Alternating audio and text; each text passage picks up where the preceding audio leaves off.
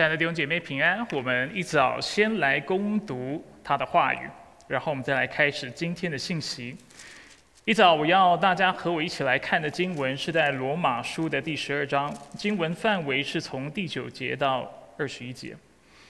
所以如果你的身旁或手上有圣经的话，请你拿起你的圣经，打开你的圣经，翻至罗马书第十二章，经文第九节到第二十一节。以下是上帝的话语。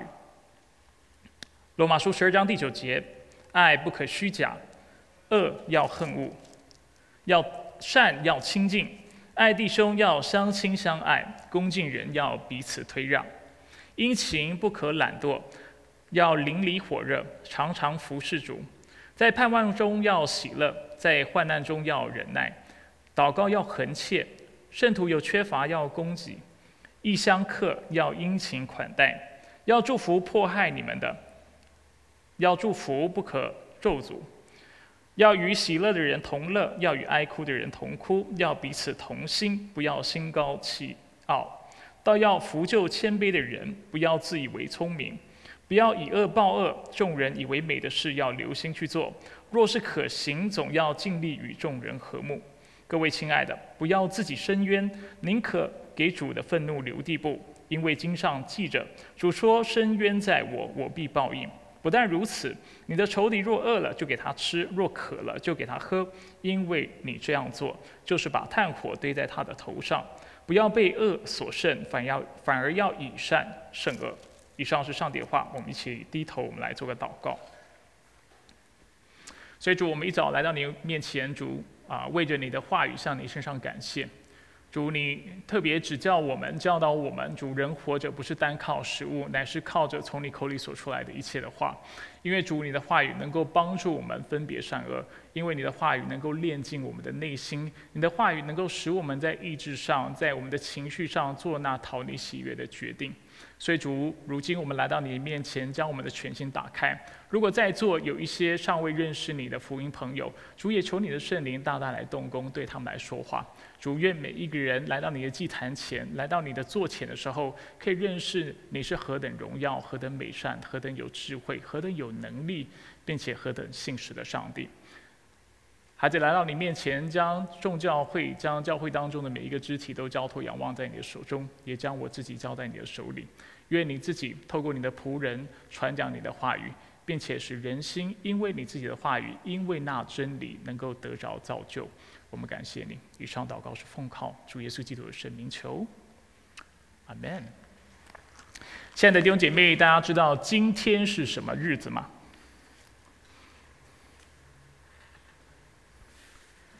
元月初三，或者是情人节二月十四号，所以在这里啊，要恭贺大家啊，情人节快乐。那今天呢，我们仍然会有一篇特别的信息。那在下周开始，我们会回到教会治理这个信息系列。啊，听到教会治理，我知道大家心里面有点失望，但是 愿主帮助我们，让我们继续来学习，让我们知道我们怎么样按照上帝的心意，按照圣经的教导来治理教会。不过今天呢，我们要先透过今天的信息，来庆祝情人节，并且一起来继续的来庆祝新年。那如果到目前为止尚未有人临门拜访你，向你拜年的话，那在这里焦点基督教会要再次的祝福你，新春愉快，并且阖家平安。那说到阖家平安呢，我们都知道华人不只重视我们心里面能够有平安之外，我们也很重视。与他人关系的和平，我们是啊以和为贵的一个民族，非常重视人跟人能够和睦相处，而这也是我今天透过这篇信息要为大家带来的祝福。那在过突过去不同的信息当中呢，我都跟大家分享过啊一位作家他所写的一本书，这位作家他是前剑桥大学跟牛津大学的文学教授。好，他也是知名的基督徒的作家，他的名字叫做，如果我们在座在教会有一段时间的，都知道是 C.S. 鲁伊士。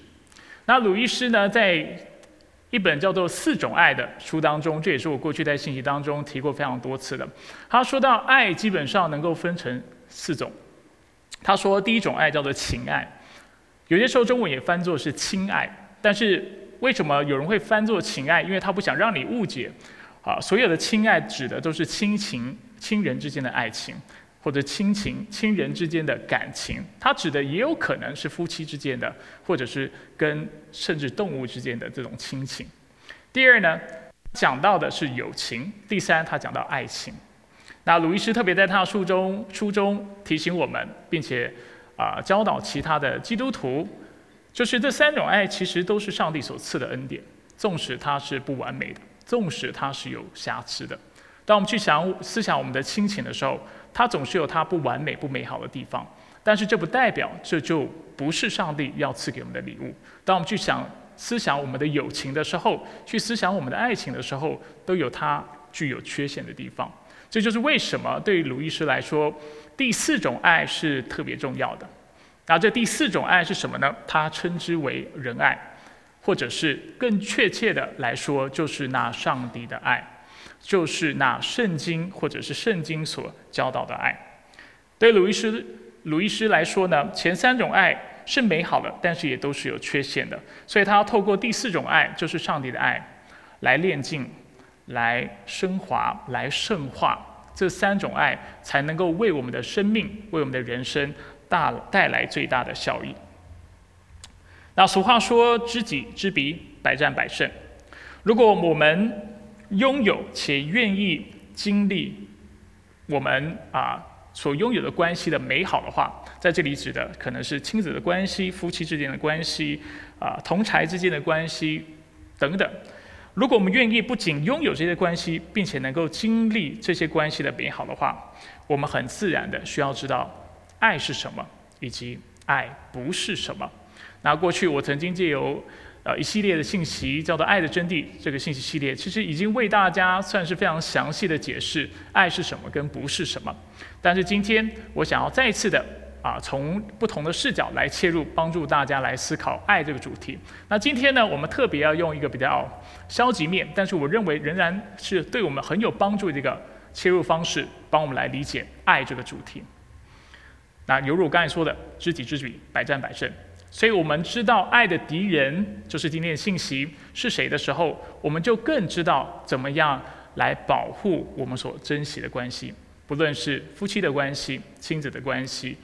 朋友的关系、同事间的关系，或人世间当中所有的关系。如果在荧幕前有朋友们是第一次接触焦点基督教会，鼓励你可以上网啊，在 Facebook 上面，或者是我们的微信的公众号，或者是 SoundCloud，或者是 YouTube 上面找我们的信息。找我们的教会，我们的信息，特别是爱的真谛这个信息系列，相信你透过这个信息系列，一方面你能够更认识这间教会，另外一方面你能够更认识神，而这也是我们最在意的事情。那接下来就让我们来切入今天的主题——爱的敌人，然后一起透过今天的经文来认识那会破坏我们的亲情、友情及爱情的三个敌人。我们先来看第一个敌人。爱的一号敌人是谁呢？透过这段经文，我们看到是虚假。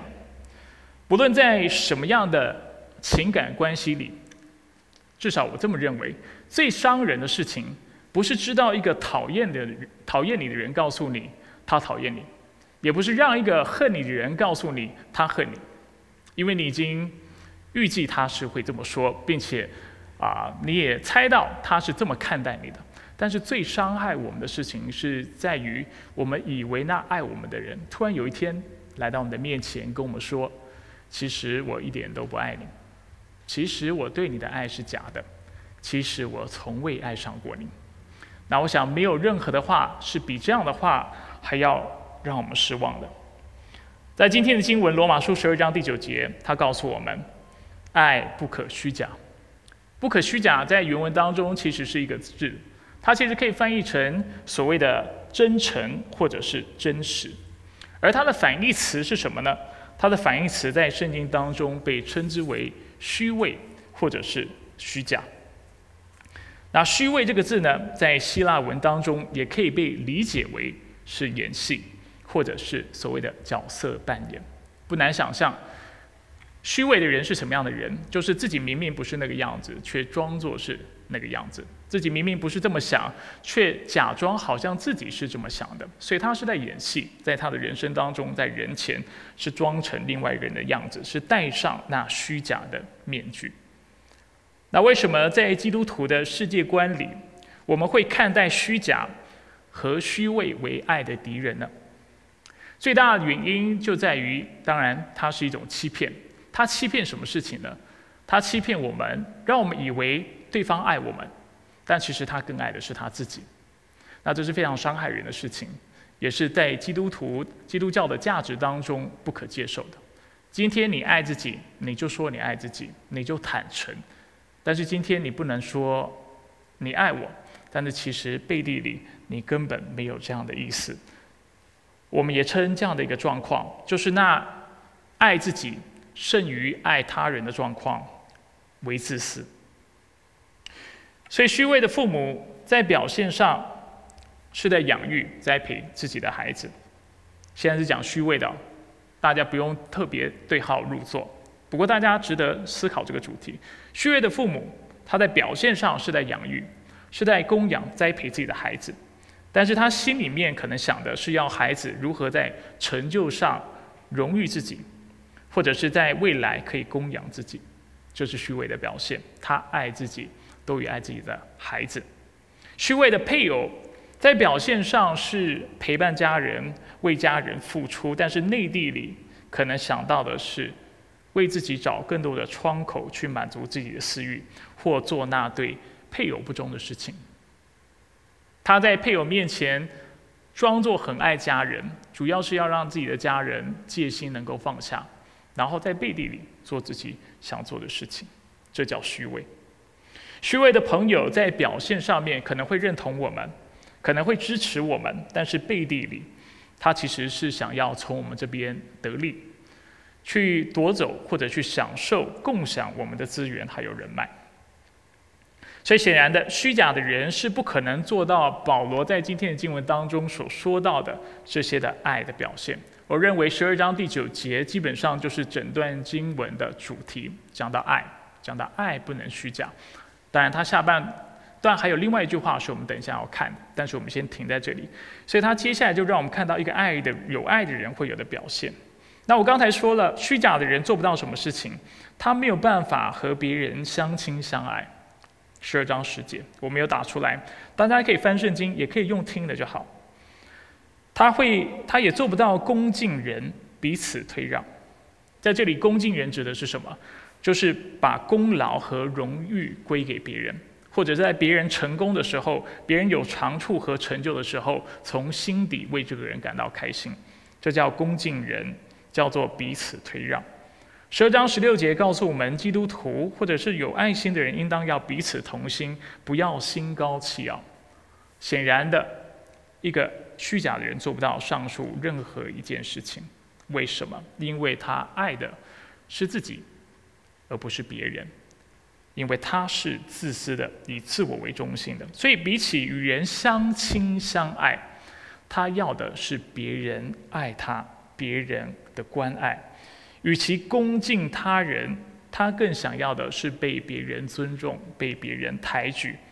当别人得到比他更多的好处的时候，他心里面不是开心为对方感到满足、雀跃，但却是心里会嫉妒，甚至会愤怒。同样的，与其与其他人彼此同心，他要的是别人与他同心。听出这个差异吗？彼此同心，是我们有一个共同的目标，我们有共同的想法。但是那虚假的人要的不是彼此同心，是你与我同行，你按照我的标准，按照我的想法做我想要做的事情。所以不难想象，人与人之间的关系，若是存在着上述这些的状况，存在着虚假、自私、以自我为中心的状况，这些关系最终都一定会无法持续，最终以破裂或翻脸收场。不过说到这里，大家要留意一件事情：在圣经里，虚假指的是表里不一，但是虚假指的却不是心有余力不足。两者的差异在哪里呢？两者的差异在于，前者的表里不一，指的是对方其实是不愿意改变，但他却装作是另外一个样子；心有余力不足，指的是一个人其实他愿意改变，只是他尚未达到这样的一个标准。譬如说，如果有一位父亲，他很爱自己的孩子，非常看重自己的家庭，但也许现实的状况碍于工作、碍于其他的原因素，他没有办法花足够的时间陪他孩子，所以这个结果跟他心里的动机和目标是有落差的。我们不能因为这样就贴那个人标签，说他是虚伪，他是心有余心有余力不足，他心里想做，但是他做不到。对这样的人，我们不能过过呃过于的苛刻，然后甚至随便的来贴标签。在我们现在的文化当中，我们常看到这样的一个迷思或错误的理解，就好像一个人的动机或者是目标跟他做出来的结果不一样的时候，我们就说他是虚伪。但是这样的理解是不正确的。虚伪或不虚伪，其实取决于一个人的动机。就好像很多人会说基督徒是虚伪的，我也认为这是一个不公平的说法。我当然不是在否认在。教会当中有些基督徒是虚伪的，但是你顶多只能说有些基督徒是虚伪的，你不能说基督徒都是虚伪的。我们不能够以偏概全，一竿子啊打翻了啊整船人。那这样的方式是不公义的，是不公平的。那同样的，当我们在看待人的时候，看待我们的关系的时候，我们要非常谨慎。不去随意的去贴虚伪或者是虚假这样的标签。如果对方是真心的并且努力的，如果你还称他为虚伪，基本上你会让对方觉得他的努力都是白费的。你是在否认他在这个关系当中所做的所有的投资，你甚至会让他灰心，想要放弃。所以这一点大家要留意，虚假的确是爱的第一号敌人。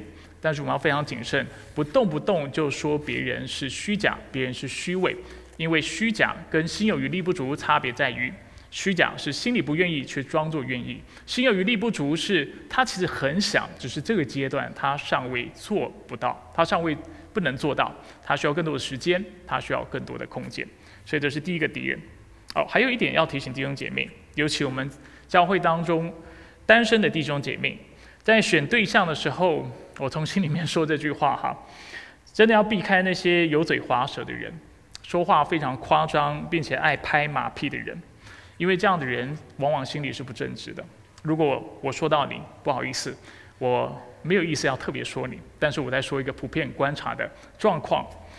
因为这样的人今天为了得到你，他什么好话都说得出口。同样的，今天如果他要甩掉你，他任何正当的理由他都编得出来。圣经告诉我们箴言四章二十三节：你要保守你的心，胜过保守一切，因为一生的果效由心发出。让我们看到一个人心里想的，他嘴巴就说出来，他的行为就就展示出来。所以一个人如果嘴巴是非常，就是说话是非常浮夸的、非常夸张的，喜欢拍人家马屁的，基本上他心里就是一个不正直的人。那我这么诚实，如果冒犯到你，不好意思，但是。在基督里，我也需要用爱心说诚实话。如果你有这样的问题，你真的需要去留意你心里的状态。那如果你没有这样问题，然后你在寻求配偶，或者是你在寻求一个合神心意的对象，非常留意，要小心一个人他说话的方式。如果他是油嘴滑舌的，特别要避免。弟兄姐妹特别要谨慎分辨。好，这是第一号敌人。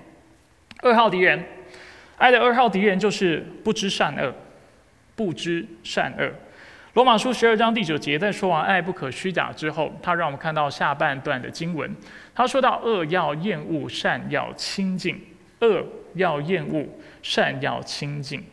所以后面这节经文呢，或这段经文，不仅为我们解释了圣经看待爱的方式，它也为我们提供了克服为人虚假的关键方式、关键手段，就是要亲善离恶。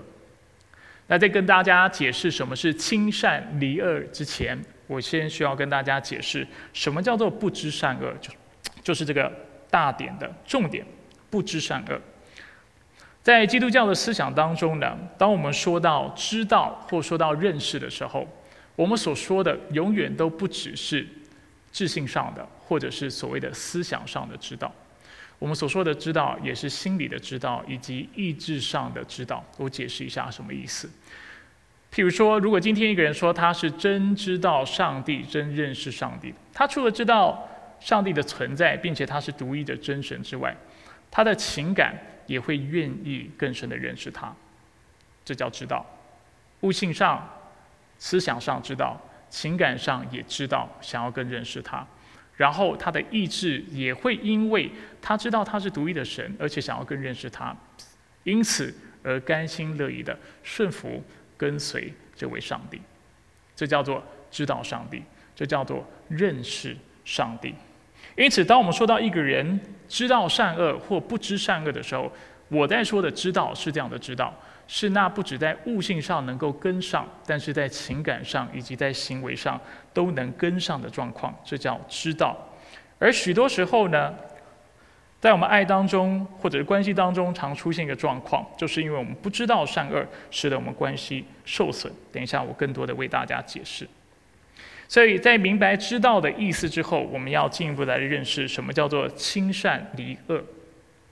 经文告诉我们，恶要厌恶，善要亲近。在这里要大家特别留意两个动词，就是厌恶和亲近。大家想看看，厌恶这个词是不是只是一个认知上的用词，或者只是一个概念上的、思想上的用词？显然不是的。在原文当中，厌恶这个词是带有情绪的。所以讲到一个人真认识上帝，而且这个人真认识善恶的时候。他心里面也会对那不正义的事情、对那邪恶的事情产生厌恶情绪上。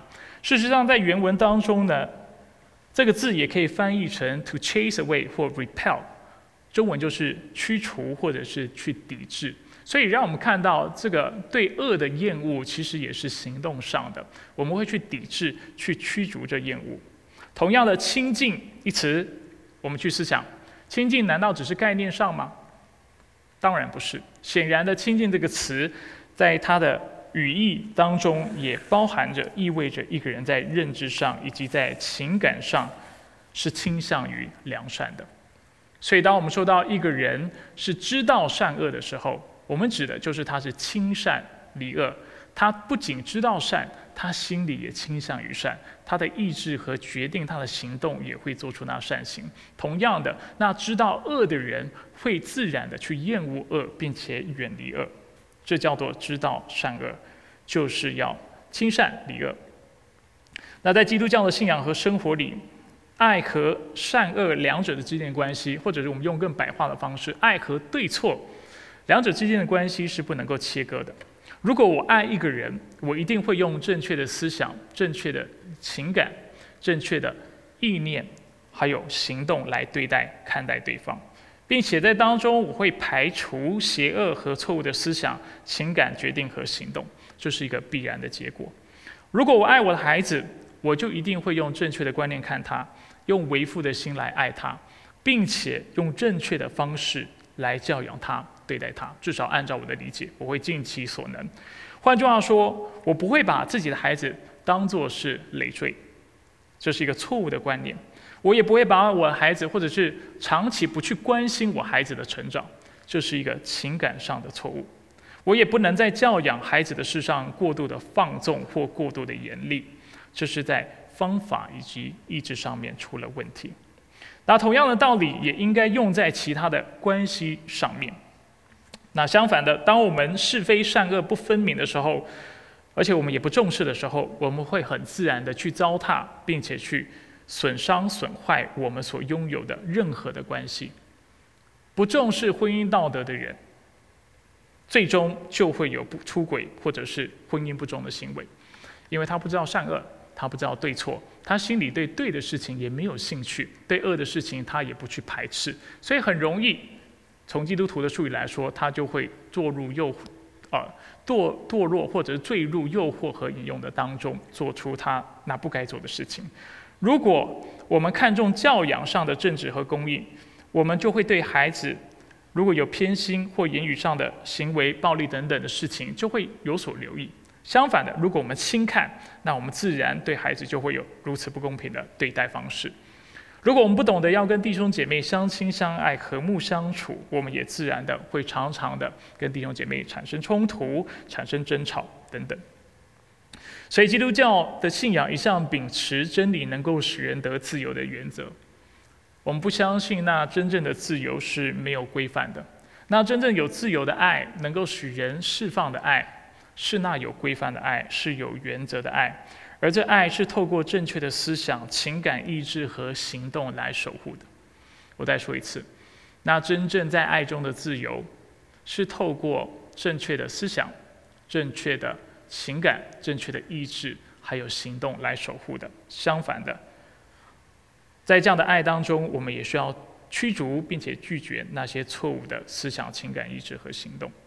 那这也就是保罗写下罗马书十二章九到二十一节的目的。今天我们不会非常，我们不会去讨论这个清单哈，因为里面太多的事情是值得我们去参考跟学习的。但是基本上保罗所表达的就是，当你爱的时候，爱上帝、爱弟兄姐妹，你就会做十二章第九节到二十一节里面所说的这些的事情。真正的爱是有规矩的。接着我们要看到爱的第三号敌人。爱的第三号敌人就是不愿意饶恕，那这是不知道善恶所会带来的必然的结果。亲善离恶这个概念，嘴巴虽然说起来很容易，尤其跟你无关的时候，但是当那恶事发生在你身上的时候，我们才知道这有多困难。那不愿意饶恕的人是什么样子呢？今天的经文告诉我们。这样的人其实是不愿意以善胜恶，但却坚持以恶报恶的人。罗马书十二章十七节，他怎么说？他说：“不要以恶报恶，众人以为美的事要留心去做。”同样二十一节又说：“不要被恶所胜，所以要以善胜恶。”当我们处在不愿意饶恕别人的情况底下时，我们往往会以为自己所追求的是公义。但是其实我们追求的是报复。我再说一次，当我们活在一个关系当中，不愿去原谅别人的时候，我们往往以为我们追求的是公义，但是其实我们真正在追求的是报复。犹如这经文所说的，我们想要以恶报恶，我们希望对方能够经历我们所经历过的伤害、痛苦，甚至更惨。换句话说，追求公义往往是一面隐藏自己想要报复并且不愿饶恕的面具。那这种状况，不论是在教会内、教会外，都是随处可见的。我们往往以公义之名行使报复之事。过去我曾在《爱的真谛》这个信息系列当中为大家界定饶恕的意思。在《爱的真谛》里，圣经称饶恕为一种不计算人的恶的态度。哥林多前书是三章第五节。所以饶恕是什么呢？当时我是怎么界定的。今天我们啊不会挖的那么深哈，因为我们过去曾经花一整篇信息来挖。今天我把一些的重点抓出来就好。所以我们是怎么界定饶恕呢？我们说饶恕是一种自我牺牲的恩惠行动，在对方懊悔道歉后，不再追究对方的过犯，并且愿意。与对方和好。我们先来讨论这句话的前半段。为什么我说饶恕是一种自我牺牲的恩惠行动？如果你已经忘记我过去怎么解释的，没关系，我今天稍微再解释一下。试想看看，今天你来我家，来了我家以后呢，你不小心的把我的东西弄坏了。我们就说是电视好了。那电视弄坏之后呢，怎么办呢？我们要怎么做使好像使得？这个电视坏掉的事情丝毫没有发生在我家里。通常只有两个做法，第一个就是赔偿，意思就是说你把这个电视修好，然后归回原位，或者是如果修不好，就是买一个新的，或者是理赔用啊相对的金额，对不对？你把你付我这个钱，然后我自己去搞定这个事情，让这个电视能够完好如初的继续在我的家里，这是一个方法。另外一个方法是什么？就是我们所说的。饶恕，或者是原谅。所以一方面呢，前者看到，所以赔偿是一个什么样的概念，或者理赔是一个什么样的概念？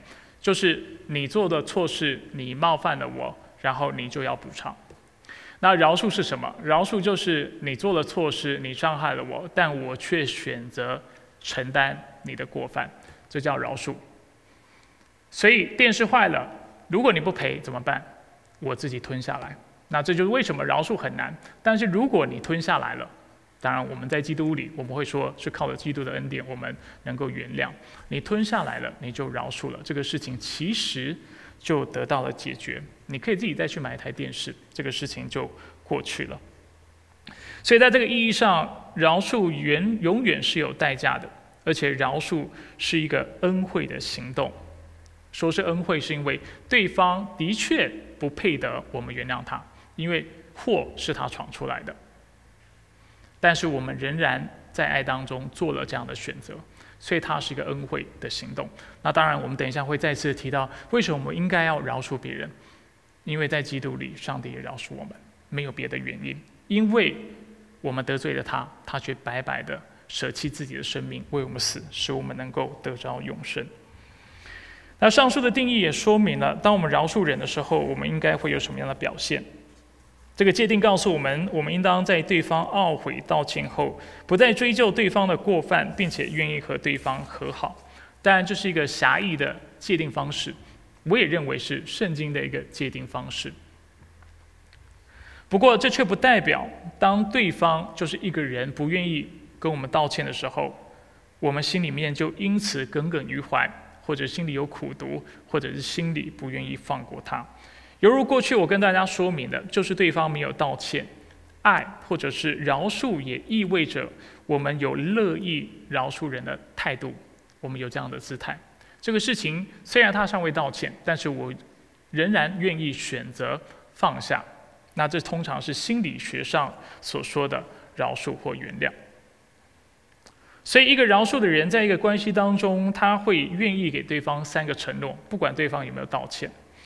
那这三个承诺是我从《圣经辅导简介》这本书引用过来的，那也是我过去跟大家分享过的。很快的跟大家分享这三个承诺是什么？第一，什么叫做饶恕，或者是愿意饶恕？第一，我不会旧事重提，以此来惩罚你，使你难堪，或把它当做赢得争吵的一种武器。我为什么要旧事重提？因为我会觉得你的债尚尚未还清。大家懂我的意思吗？真正的饶恕是你承担了这个债，但是你耿耿于怀，不断的旧事重提，其实你在表示我，我觉得你还是欠我，我觉得你应该还是要赔我。所以就这个意义上，这不是真正的饶恕。第二，我不会对你所做的念念不忘。念念不忘也是代表你还没有放过这件事情。第三，我不会要你为我所做的事情。给我补偿，就是跟跟对方说，你一定要做什么做什么做什么，然后我才会原谅你。不过除了这四个啊这三个承诺之外呢，其实还有一个承诺，我认为也是一个愿意饶恕的人应当给予的，所以我自己又加了第四个承诺。第四个承诺说到，当我们愿意原原谅一个人或饶恕一个人的时候，我们其实就在表示。我们不会继续的向其他人抱怨关于他的事情。我们要打出来吗？好的，第四点，大家用耳朵听就好了哈。第四个承诺是什么？第四个承诺就是我不会不断的跟他人抱怨有关你的事情。所以我们这里前三点跟最后一点讲的是两个状况。前三点讲到的就是自己透过斤斤计较。翻旧账、挑剔对方等等，让对方觉得你还欠我债，所以没有真正的饶恕。另外一种呢，是我不跟你提，但是我跟别人提，这是第四点，我要补充就是这一点。一个人不能饶恕的时候，他会很喜欢跟别人说你的坏话，因为他没有出口，因为他心里还没放下，不能直接跟你讨债，那我去跟别人讨债，然后希望别人站在我这一方，一起来苛责你、指责你，那这也是不饶恕的人会有的表现。所以饶恕的方法是什么呢？他不是总是跟对方斤斤计较，也不是找别人抱怨，这两个方法都行不通，但却是来到神的面前，将自己所经历的不公平和不公义交托给他，学习信靠上帝的公义。这是我们过去在《爱的真谛》这个信息系列当中，我为大家说明的。罗马书十二章十九到二十一节。他说：“各位亲爱的，不要自己伸冤，宁可给主的愤怒留地步，因为经上记着主说：‘伸冤在我，我必报应。’不要被恶所胜，反要以善胜恶。”那说了这么多，我想大家不难想象，饶恕在关系当中的重要性，或者是不饶恕对我们的关系会带来多大的伤害。犹如刚才所说明的，不饶恕的这个姿态所释放的，不是一种追求公义的和公或追求良善的信息。当你不饶恕的时候，对方为什么？你有没有想过，明明对方错的是他，然后今天我很在意，对方通常会用用两种态度来回应，一种就是愤怒，另外一种就是恐惧。为什么对方用这种态度来回应？是因为当我们耿耿于怀、斤斤计较，并且不愿意饶恕的时候，对方接受到的是我们对他的敌意。就像我们刚才所说的，当我们不饶恕的时候，我们其实是在暗示对方：我其实很想报复，然后我心里面要求理赔。所以为什么会恐惧？因为对方怕你报复。为什么会愤怒？因为你凭什么报复？他心里会怎么想？纵使错是他。但是因为你释放的讯息透过不饶恕是如此负面的讯息的缘故，所以对方就会用这样的方式来回应。当当然，我不是说他有理啊，大家要理解我的意思。我只是说在人际关系的相处之下，就是这么的微妙。明明对方是错的，但是因为你的不愿意饶恕，你会给对方更负面的感觉。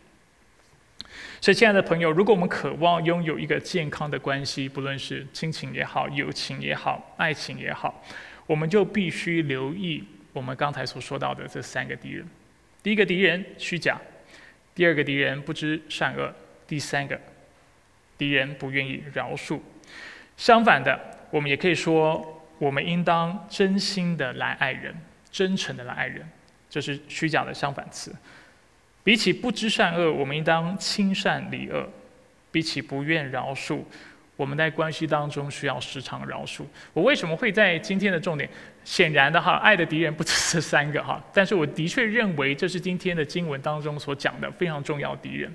那为什么要特别提到饶恕？因为在关系当中，对方永远会有对不起你的时候，这是自然会发生的，或他做的事情跟你的期盼相违的时候。那这个时候，你如果是一个斤斤计较的个性的话，你就会最后这样的一个冲突跟张力就会影响你和对方的关系。所以我们都要学习如何放下，如何去饶恕。这样的话，我们的关系才有可能细水长流、永续的来发展。不过在信息的最后面，我们必须回答一个非常现实的问题，就是怎么做？我想多数人听完我讲完这三个重点之后，或多或少希望哈。你都能够认同我说的是真的，也能够认同这三点对任何的关系来说都是重要的。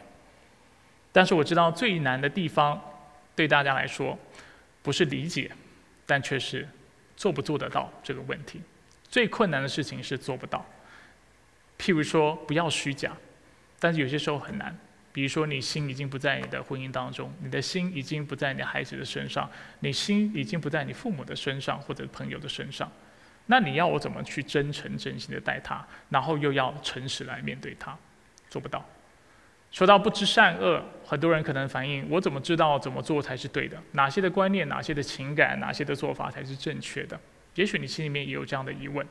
第三，讲到饶恕，你也会觉得，可能你也会认为，我我就没有办法饶恕他，我就做不到。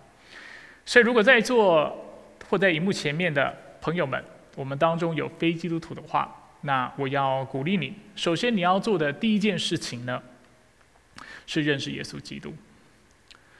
犹如刚才你所表达的这样的一个反抗或者是无力感，的确，如果今天我们要靠着自己去改变我们心里的状况，去爱我们已经不爱的家人，去爱我们已经不爱的配偶，去爱我已经不爱的朋友等等，他们来说，你的确做不到。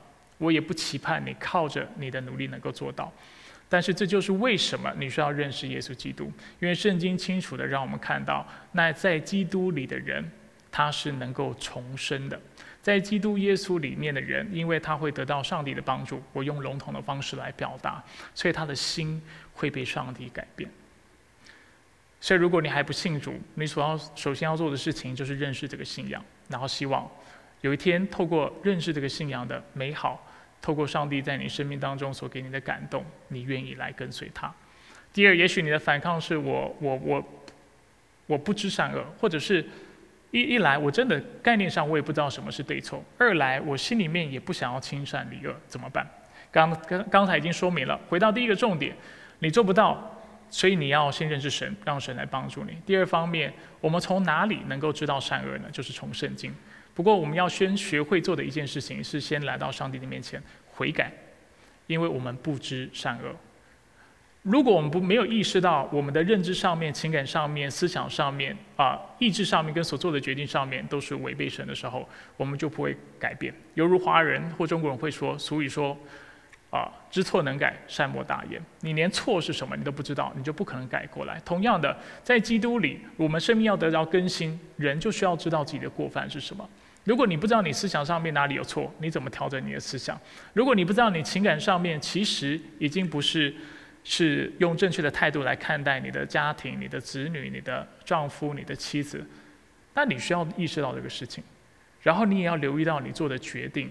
是很重要的。你不是在维护你这个这个关系当中的爱，不是在维护你跟他人的关系，不然你就是在破坏。所以圣经告诉我们，我们都需要悔改，来到神的面前。只有来到上帝面前，我们才能够可能得到一个一方面信心，另外一方面知道什么是对错，什么是善恶的标准。最后，你可能会觉得自己很难饶恕。那我需要再次的鼓励你来认识基督教的信仰，这就是为什么你特别要知道基督教的信仰，因为基督教的信仰就是一个饶恕的信仰，就是一个爱的信仰。耶稣基督在我们尚未认识他之前，尚未认罪之前，他并没有说：“哦，他都还没有认罪，他也不知道错误，所以我就不为他死。等到哪一天他意识到了，那我再从天上下来取人的样式，然后为他的罪而死。”没有。上帝打从一开始就决定要为我们采取一个愿意饶恕我们的姿态，所以他让自己爱子死在十字架上。过去在布道班或者是不同场合，跟啊基督徒刚信主基督徒或者是福音朋友在聊天谈话的时候，很多人会问我，或者有些时候我们会遇到一个难题，就是上帝要饶恕我们，为什么一定要透过拆下他的独生子为我们死？上帝既然是全能的，他一句话就就搞定了嘛，就说我原谅你，那这个事情就从此一笔勾销。为什么他要让他的独一爱子来到世上为我们死？我不知道你有没有想过这个问题，但是答案就在我刚才所说的事情上面，或者是所说的类比，或者是我刚才所做的比喻当中。圣经清楚告诉我们，世人都亏缺了上帝的荣耀，而这个结果是什么？人会经历死亡，这是上帝制定的律法。人不顺服他的时候，就是得罪他；得罪他的人就会死。错错在谁？错在我们。我们在上帝所创造的这个美好世界当中，把罪带来这个世界当中，破坏了这个世界。两个解决方法，不是我死，不然就是上帝自己承担这样的一个错误。最后谁承担了这个错误？是我吗？没有，但却是耶稣基督。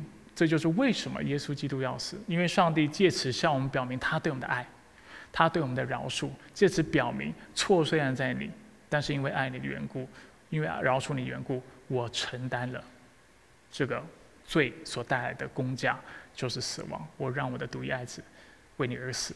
而当你真的意识到、认识到基督的爱是何等长阔高深，并且。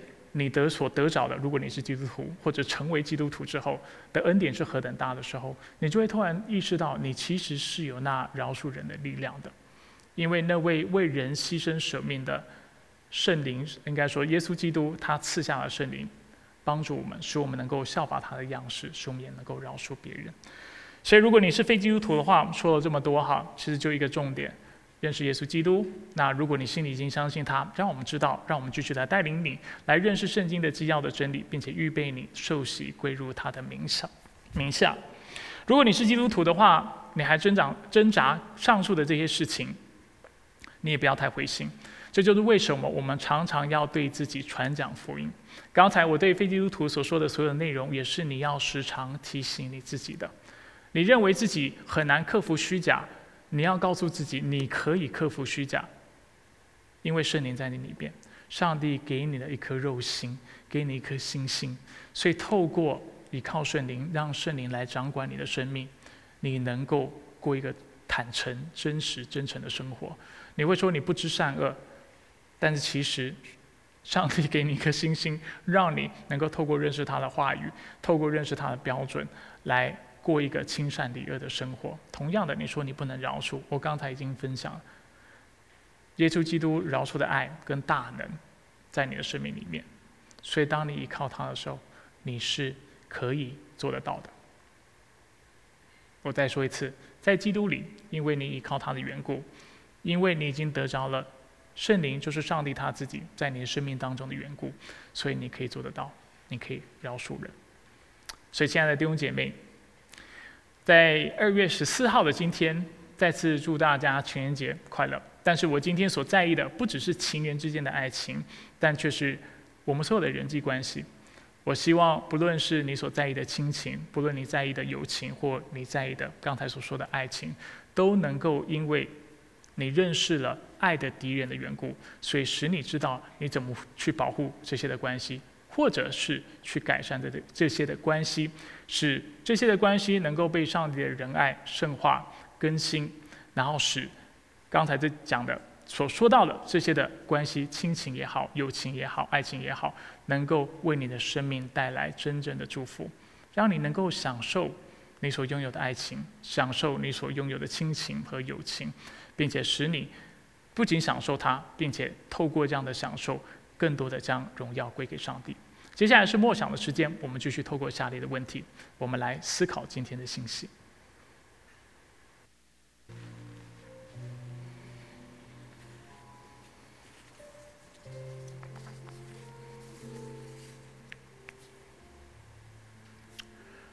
我们一起低头，我们来做个祷告。主，我们来到你面前，主，我先想要先带领我们在座的每一个基督徒。事实上，我也想带领我们在座或者在荧幕前面尚未认识你的人。主，我们都需要来到你面前来认罪悔改，因为主，我们对人往往是不真诚的。啊，我们很多时候是虚假的。我们明明不是那个样子，或者是真正爱人的，但是我们却假装是爱对方的。所以，我们来到你面前，愿你来赦免、洁净我们的过犯。我们愿意承认，我们在这方面真的做得不好。另一方面，主，我们也承认，主，我们往往是不知善恶的。第一，我们在思想上不知道什么是对，什么是错，我们也不在意这个事情。我们不关心这些事情，也不爱那善的事情，并且恨恶、厌恶那错误的事情，更不用说在意志上和行动上，主，我们许多时候是常常得罪你的。但是主，既然你已经赐下那圣灵给我们，你已经更新了我们的生命，我们就应当要致死老我，穿上新人，心意更新而变化，将自己献上活祭，做那讨你喜悦的样式。所以主，我们来到你面前，将自己全然的献上。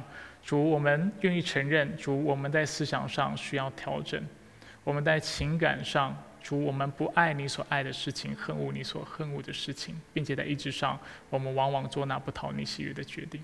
所以主，求你帮助我们，求你的圣灵充满我们，引导我们。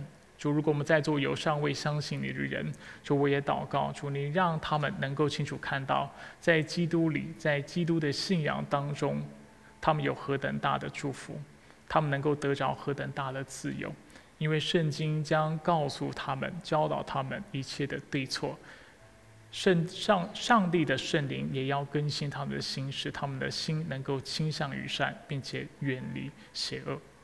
最后，主，我们也。来到你的面前，主，我们将我们不愿意饶恕的这样的状况交托仰望在你的桌前。主，很多时候别人伤害我们，我们就自以为啊，秉持公义原则的想要向对方报复，希望以牙还牙，以眼还眼。但主透过今天的信息，让我们看到，其实我们要的不是以牙还牙，我们要的其实是以恶报恶，我们要的是报复。我们要的是，在我们身上所经历的伤害，能够同样的发生在别人的身上。随着我们来到你面前，主，我们不知何时自己成了那么恶毒的人，心里面成了如此啊，有了如此负面并且不可爱的想法。主，愿你对我们说话，愿你调整我们的心，更是让我们再次思想你的大爱。你如何在我们仍然与你为敌的时候，你就牺牲你的生命。并且主，你如何透过你的牺牲，让我们看到，牺牲本来就是有代价的，但是这个牺牲能够带来救赎，犹如我们的牺牲能够为人带来祝福一般。